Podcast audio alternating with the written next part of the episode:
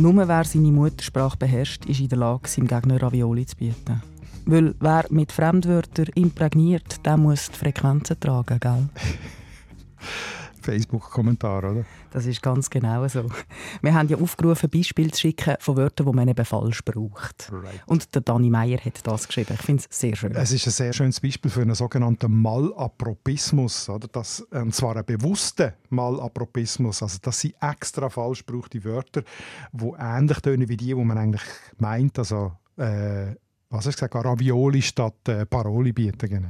Ganz genau, jetzt schießt ich schon wieder mit Fremdwörtern um dich. Das müssen wir dann genau das ist mein Job da. Ja, ja, das ist schon gut.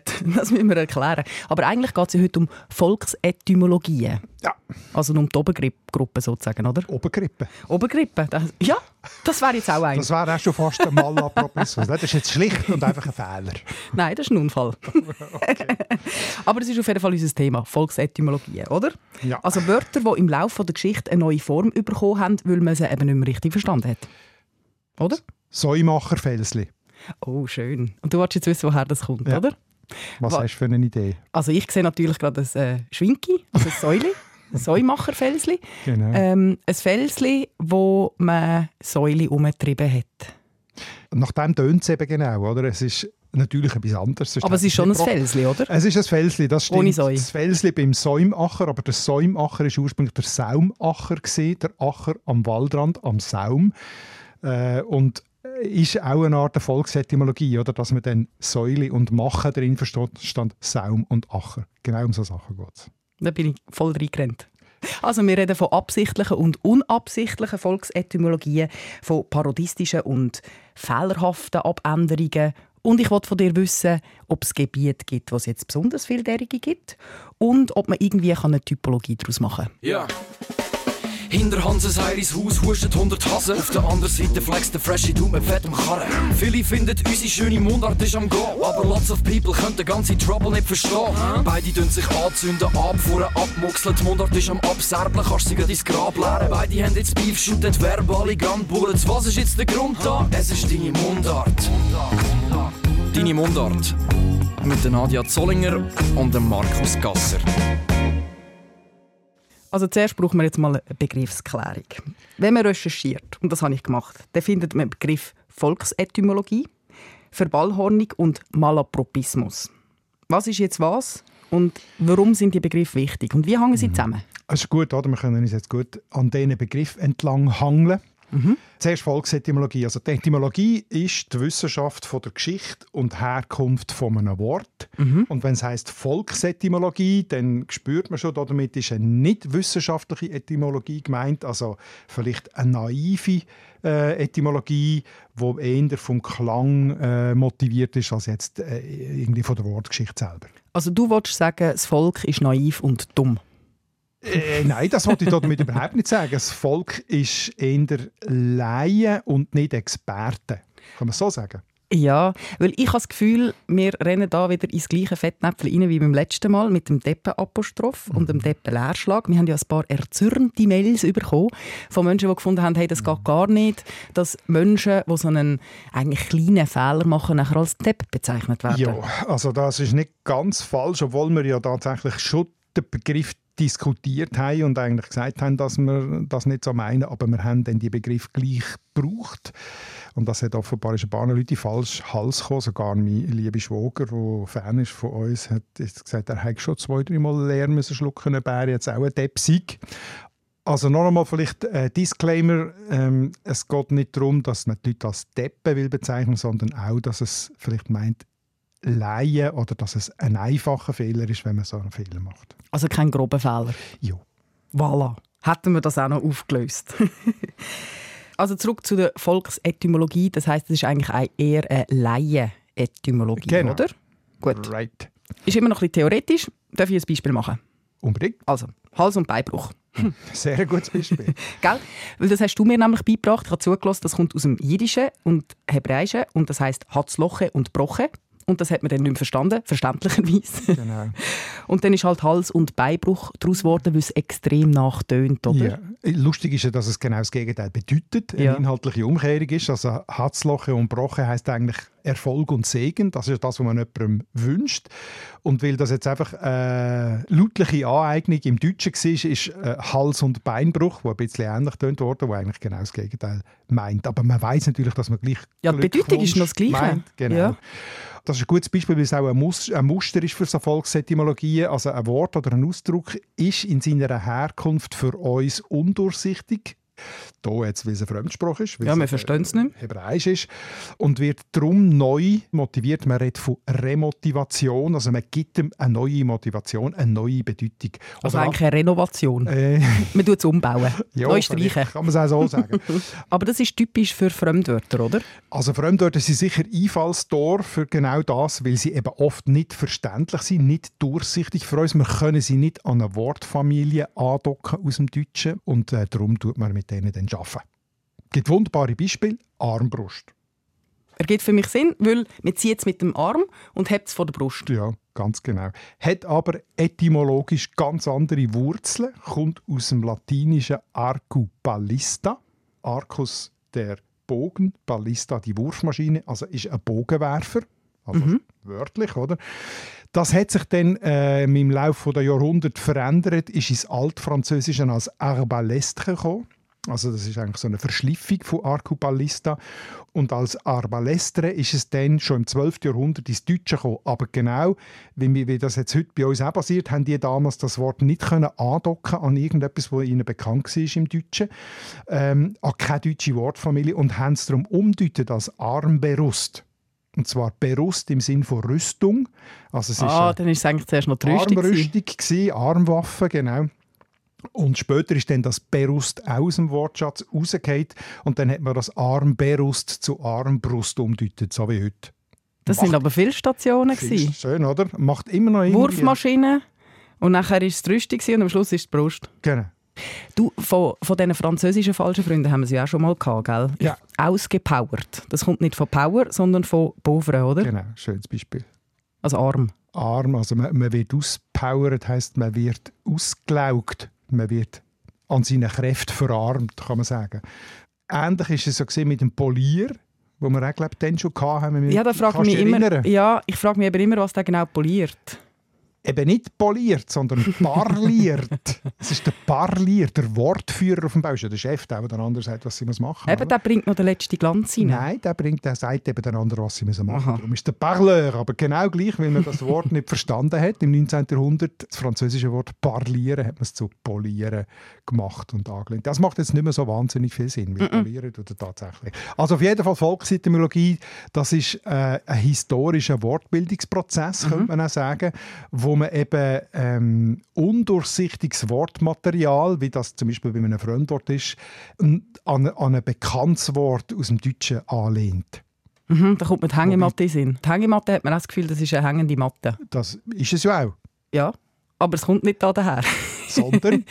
ich kann es nicht aussprechen, es ist aus dem Hawaiianischen. Es ist auf jeden Fall äh, Hamaka oder so. Ja, ich weiß, ich kann auch nicht Hawaiianisch, ich habe das auch so gelesen. auf, jeden Fall, auf jeden Fall ist es ein Schlafnetz. Genau. So. Und dann haben wir noch eine Anlehnung am letzten Mal, wo wir von der Kichererbse geredet haben. Also meinst du Kichererbse? Die Kichererbse auf den Packungen, oder? Mit dem, ich sage es jetzt gleich noch einmal, Achtung, Triggerwarnung, Deppenleerschlag. Ja, mit dem Laienleerschlag. Ja, das. Da hat mir auch das Gefühl, Kichererbse kommt von Kichern im Sinn von vielleicht ganz lustige. ein Euphemismus für Furzen. Ah, das habe ich jetzt nie gedacht. Nicht? Nein, ich, gedacht, nein, ich denke einfach so an lachende Jeder, runde Kugel. Jedes Böhnli ein Tönli. Ja, aber Böhnli? Ja, Furzt du ab der Kichererbse? Ja, aber wie? Ah, voilà. aber es hat auf jeden Fall nichts mit Furzen und Kichern zu tun, sondern es ist einfach das latinische Wort Kiker oder Zizer für Erbse. Voilà. Also es ist eigentlich eine Erbsenerbse. Es ist eine Erbsenerbse. Mhm.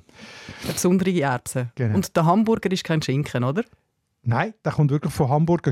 Im Englischen gibt es natürlich so ähm, Volksetymologien auch, oder? Da meinen viele, es hat mit Ham, Schinken zu tun, mhm. aber es ist tatsächlich 1880 Hamburger Steak das erste Mal belegt und dann 1902 das Hamburger Sandwich, wenn ich im äh, englischen etymologischen Wörterbuch nachgelesen habe. Man weiß zwar nicht, warum Hamburg, aus welchem Grund dass die, die das Fleischstück Hamburger Steak genannt haben, aber das Hamburg gemeint ist, ist klar. Warum auch nicht? Ja.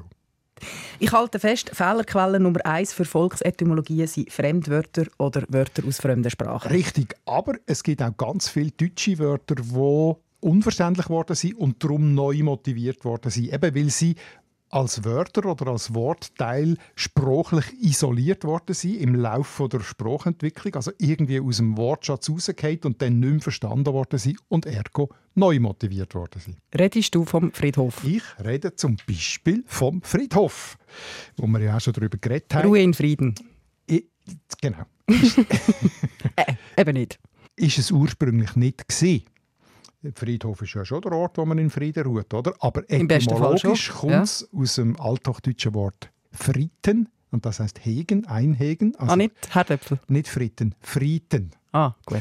Also, also der Friedhof bedeutet wörtlich der eingehackte Hof, der eingefriedete Hof und hat ursprünglich so der Vorhof von einem Herrenhaus oder von einer Kirche gemeint.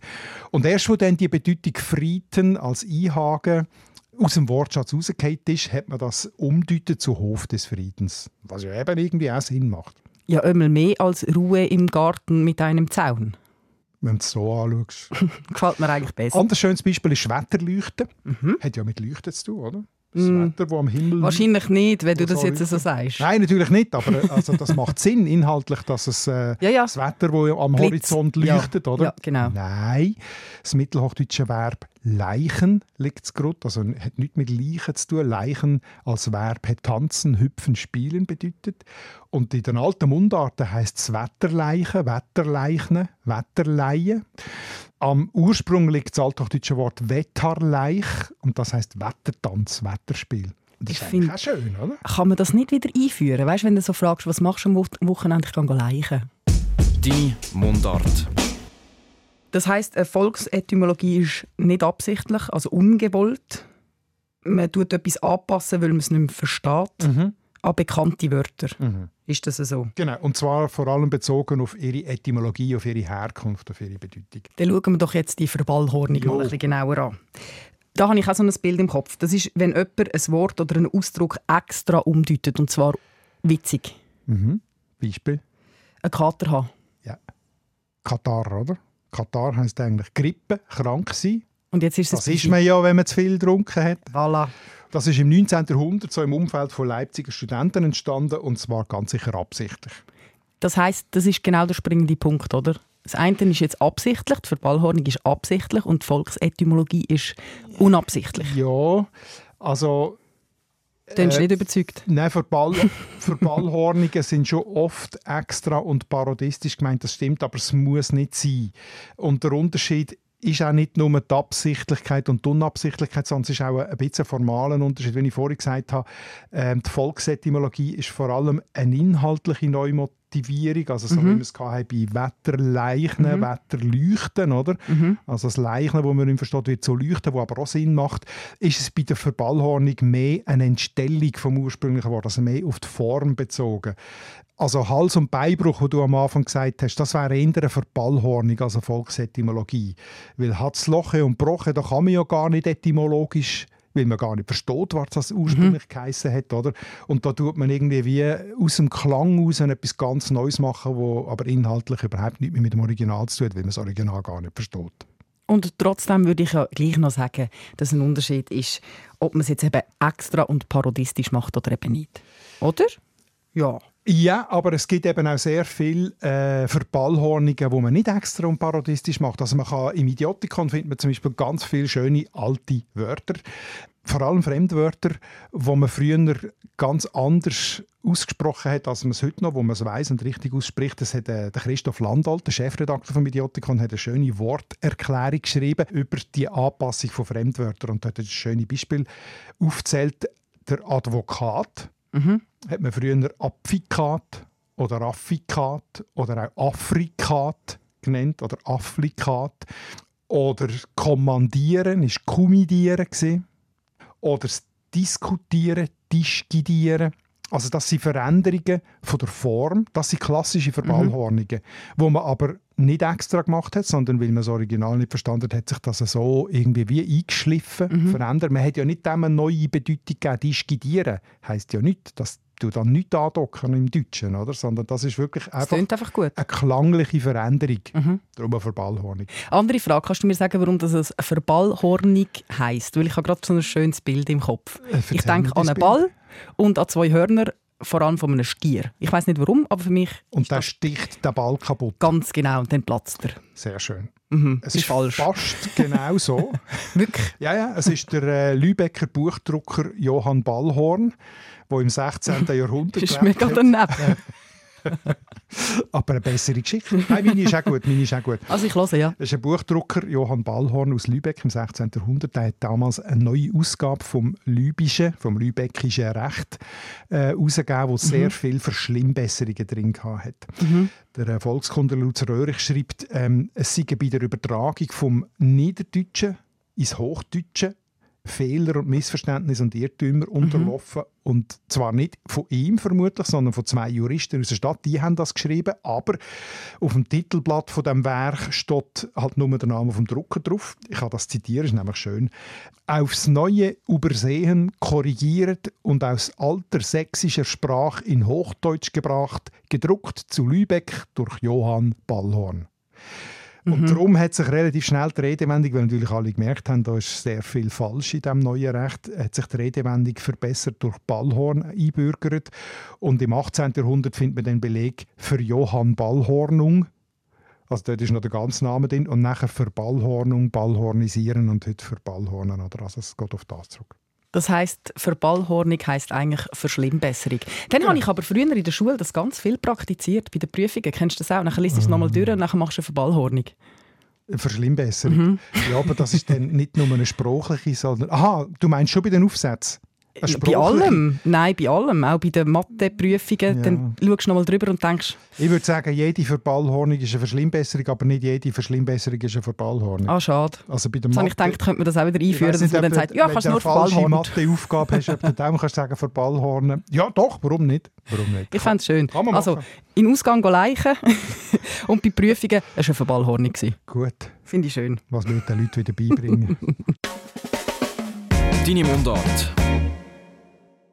Jetzt haben wir noch den dritten Begriff, wenn wir schon gerade bei Begriffen sind. Das ist nämlich der Malapropismus. Ja. Ich habe das vorher noch nie gehört. Aber du hast Beispiele, oder? Ja, sicher habe ich Beispiele. Ich habe mich sehr gut aus der Atmosphäre gezogen. das ist die Lieblingskategorie, oder? Sehr. Wobei, ab und zu muss ich schon auch sagen, das ist jetzt eine rechte Syphilisarbeit. Syphilisarbeit, genau. Ja. Was ist jetzt das Merkmal und was ist der Unterschied zu der Volksetymologie ja. und zu der Verballhornung? Also gehört eben äh, auch zu der gleichen Kernfamilie. Mhm. Also es ist ganz eng verwandt, aber es hat auch eine leichte Nuance mhm. drin. Also das heißt, auch das ist eine lautliche und eine semantische Angleichung von einem Wort mhm. als anderen. Oder? Und es sind auch häufig Fremdwörter, die betroffen sind.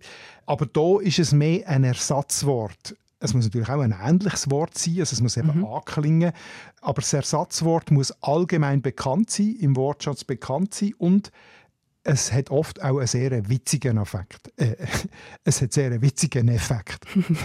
Was ist einfach ein Fehler gesehen? Eine Verballhornung. ja, das ist jetzt äh, nein, das ist einmal Apropismus gesehen. Ein falsch verwendetes Fremdwort. Hast du es gerade extra gemacht, genau. oder? Das ist ja der Punkt, dass man es extra macht. Ja, genau. Meistens ist das bewusstes Wortspiel, aber nicht immer. Und wichtig ist hier auch noch, dass das Ursprungswort und das Ersatzwort eigentlich noch bekannt sind im Wortschatz. Und mit mhm. dem spielt man ja dann eben. Affäre, Atmosphäre. Genau, wenn man es extra macht. Der Witz besteht eben darin, dass man den Fehler versteht. Das ist im Gegensatz zu der Volksetymologie und meistens auch im Gegensatz zu der Verballhornung. Oder? Ich habe noch meinen Onkel Richard im Ohr, schon lange gestorben. Der hat an, an, an wenn so ein Familienfest hatte, hat er zum Besten gegeben, als ich Kind war. Ich habe daheim umgebaut. Ich habe jetzt einen Ballettboden eingebaut und eine Gladiatorenheizung und eine Lavendeltreppe. Klassische Malapropismen extra eingesetzt. Ich habe einen ähnlichen gelesen, und zwar von Martin Moser. Der hat geschrieben, im Blumenladen, ich möchte gerne äh, Gladiatoren kaufen. Mhm. Sie meinen Gladiolen? Ah ja, stimmt, das andere sind ja Heizkörper.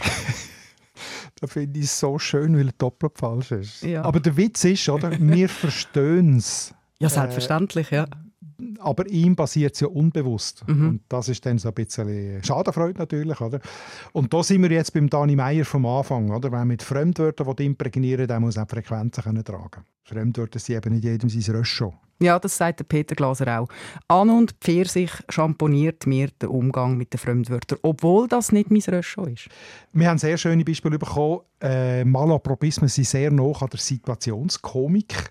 Sie werden auch häufig so zu einer Art geflügelten Wörter oder so einer Art Antisprichwörter. Mhm. Oder? Also, das ist nicht mein Röschon. Fremdwörter sind nicht mein Röschon oder nicht dein Röschon. Das ist ja fast schon ein, ein eigenes Sprichwort oder mhm. so ein Gegensprichwort.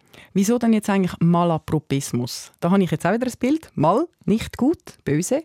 Und Apropismus, das ist sicher irgendwie aus dem Latinischen, appropriiert oder so. Das kennt man ja heute, oder? Äh, kulturelle Aneignung, Appropriierung, Appropriation. Voilà. Habe ich sofort auch gedacht, bei denen nachschauen und wir sind beide falsch. Es ist Erfolgsetymologie. genau. äh, es, die Geschichte ist wirklich viel schöner. Malapropismus leitet sich nämlich von einer literarischen Figur ab, einer Mrs. Malaprop aus einem Theaterstück mhm. von Richard Brinsley Sheridan. Das Theaterstück heißt Die Rivalen, 1775 rausgekommen, also schon ein paar Jahre auf dem Buckel.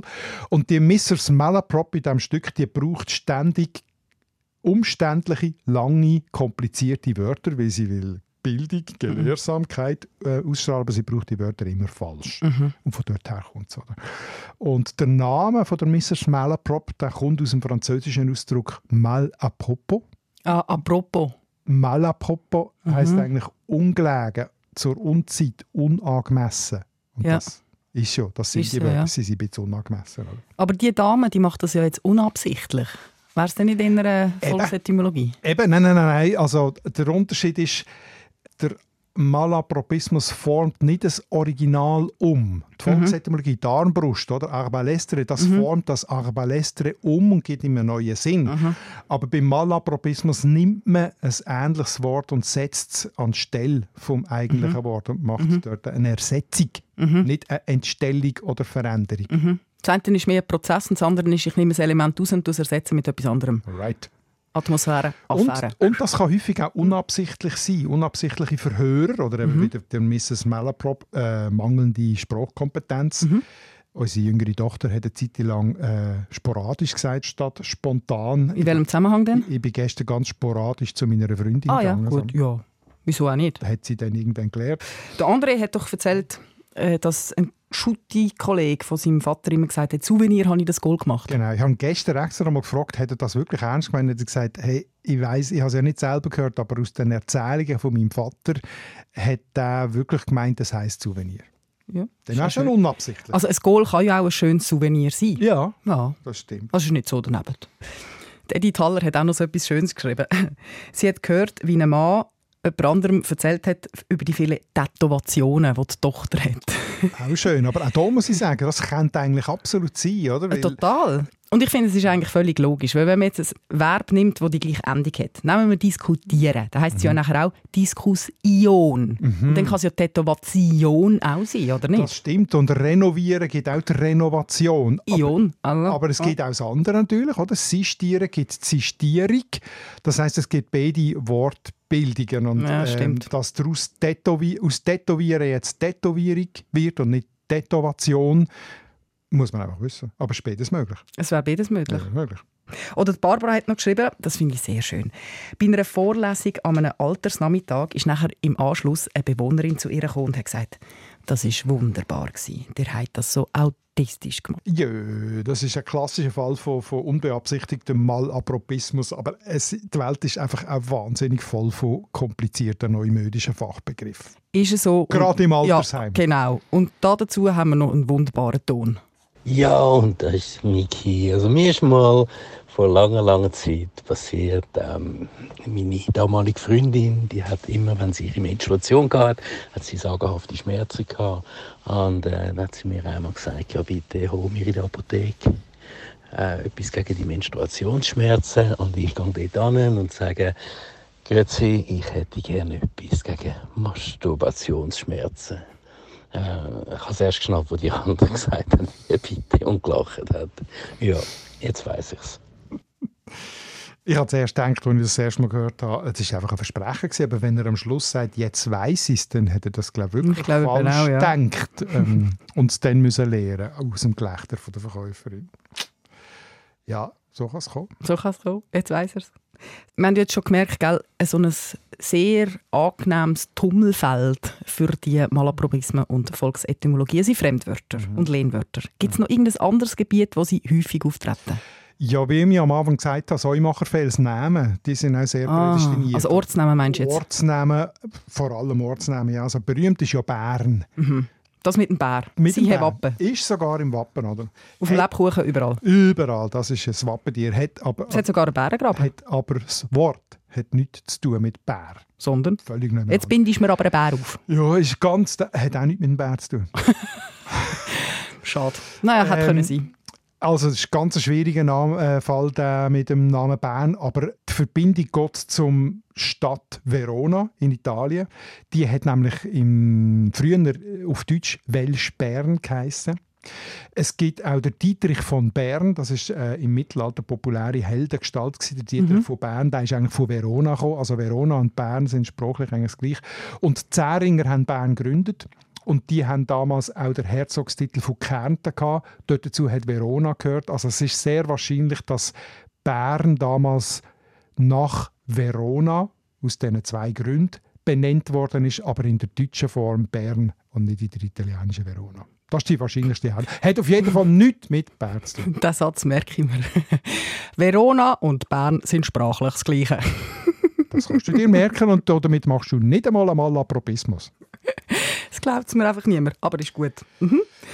Du, wir haben doch bei diesen Flurnamen, gell, bei deinem Lieblingsthema, haben wir doch noch den Arschwald gehabt. Und das ist ja kein Viertelwald, oder? Der Klassiker. Nein, das ist kein Fühlerwald, das ist ein verbrennter Wald, weil dahinter steht Ars, Partizip Perfekt von Arder, brennen. Also Ars heißt gebrannt und das kommt von Latinisch Ardere, brennen. Ein abgebrannter Wald. Ein abbrennter Wald. Ganz ähnlich ist übrigens Tannenfreude. Hat nichts zu tun mit Freude und nichts mit Tannen. Richtig. Schade. Der Name ist aus Sargans und aus Mels, also auch aus ehemals rätoromanischem Gebiet. Das ist ursprünglich eine Funtauna Freida, eine kalte Quelle. Also auf Deutsch wäre das eigentlich Kaltbrunnen, Ist aber sehr der weit weg. Ja. Und äh, Funtauna Freida hat man halt dann im Deutschen nicht verstanden und hat Tannenfreude daraus gemacht. Ist auch nicht ganz noch, aber ungefähr. Zum Thema Ortsnamen hat uns der Franz geschrieben. Und zwar hat er uns geschrieben, dass Burgdorf zwar eine imposante Burg hat, aber der Name kam doch von Berchtoldsdorf. Also das französische Berchtou, oder? Mhm. Und in Bern ist dann Burtlev drum. Ist das korrekt? Ist ein super Fall, ist ein super Fall, den ich extra auch noch nachlesen, weil, weil es mich irritiert hat. Es stimmt, aber es ist genau umgekehrt. Also es stimmt aber falsch. Es stimmt aber falsch. Also ursprünglich ist tatsächlich das deutsche Burgdorf gewesen, von Mittelhochdeutsch Burg und Dorf, also das Dorf bei der Burg. Das ist die etymologische Wurzel. Ist dann aber in der Aussprache, heute sagt man ja Burtlev, und das ist schon älter zu Burgdorf geworden oder Burtolf äh, in der deutschen Aussprache. Und das Burtolf ist dann französisch zu Bertolf und dann zu Bertou umgedeutet worden. Also es ist eine Volksetymologie, aber nicht aus dem Deutschen, sondern aus, im Französischen. Genau andersrum. Hä? Ja. Das hat man jetzt aus dem... Kann ich das können verständlich machen? Ja, das ist... Ich habe es ver verstanden. Der Deutsch war zuerst gewesen, und nachher sind- ist das Französische gekommen. Genau. Und nicht umgekehrt. Also Bertou ist eine Volksetymologie, nicht Burgdorf. Voilà, Voilà. sagen wir doch. Ah. Ja, das hätte man aus dem Stegreif aber auch nicht können wissen Stegreif ist auch ein sehr schönes Beispiel.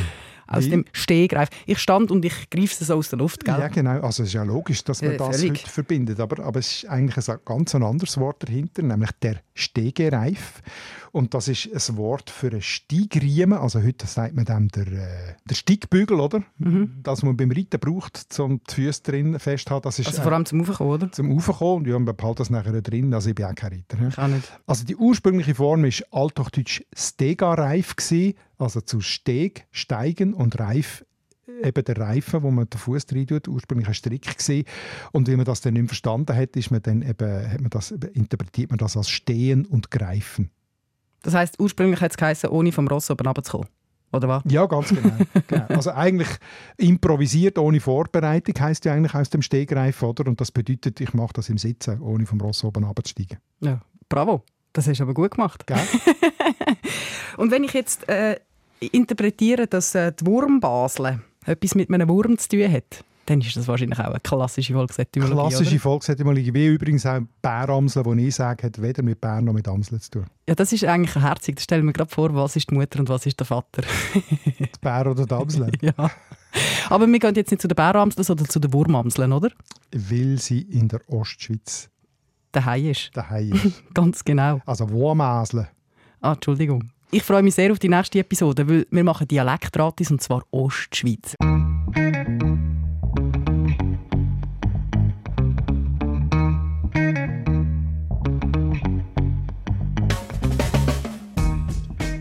Und das ist jetzt wirklich noch eine grosse Bildungslücke von mir und da freue ich mich besonders drauf, weil bei diesen Dialekten habe ich jetzt noch sehr viel aufzuholen. Wichtig ist nicht die ganze Ostschweiz. Wir haben festgestellt, dass die jetzt gross ist, um auf einisch machen. Wir mhm. nehmen so die Nordostschweiz. Also das heißt Schaffhausen, bisschen vom Zürcher Wieland, Thurgau und der westliche Teil von St. Gallen. Also wenn man sich so vorstellen kann, der, der nördliche Teil von der Ostschweiz und nachher so das, was dann ein bisschen östlicher liegt, also der Rest von St. Gallen, Toggenburg und Rheintal und so, das kommt dann später dran. Das kommt später dran und jetzt interessieren mich natürlich vor allem zwei Sachen. Nämlich erstens, wenn du jetzt in dieser Region daheim bist, was macht dein Dialekt aus? Schick mir besonders gute Wörter, die ich dich erkennen kann. Und alle anderen, grosse Frage, wie kannst du St. Galler, Thurgauer und Schaffhauser unterscheiden? Genau. Wir sind gespannt. Danke vielmals, bis bald. Deine Mundart. Alle Folgen auf srf.ch audio.